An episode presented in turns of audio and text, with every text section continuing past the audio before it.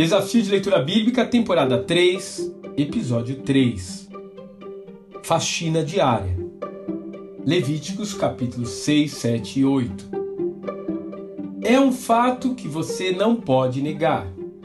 Nós todos somos produtores de lixo.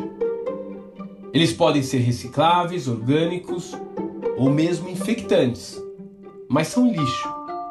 Como tais, necessitam de ações específicas repetidas indefinidamente a fim de evitar que o seu acúmulo traga odor ou pior do que isso, doenças.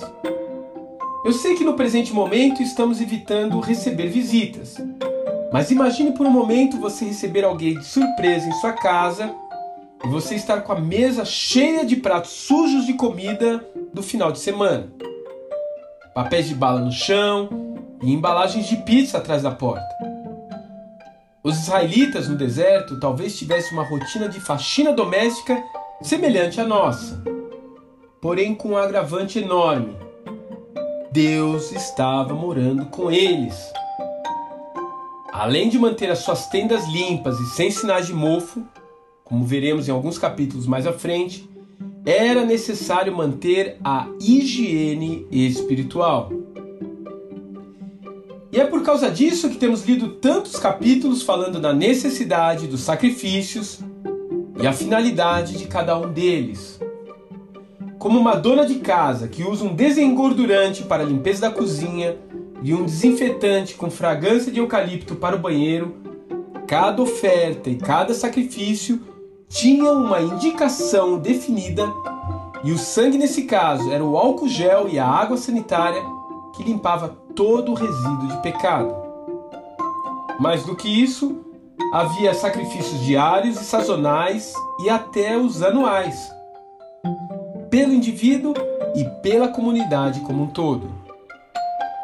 A lição que tiramos daqui é que o pecado de nós exige uma disciplina de santificação constante, de arrependimento e humilhação diária diante do Senhor de higienização das nossas mentes através da oração e da palavra de Deus, para que as nossas falhas não criem bolor em nosso coração, para que os nossos desejos não escureçam a pintura do nosso caráter, e para que o odor dos nossos pecados não nos impeça de receber a visita do nosso Rei. Eu sou o Senhor que os tirou da terra do Egito para ser o seu Deus. Por isso, sejam santos, porque eu, o Senhor, sou santo. Levítico capítulo 11, verso 45. Que Deus te abençoe e que Ele possa te visitar a cada dia em sua vida. Até amanhã.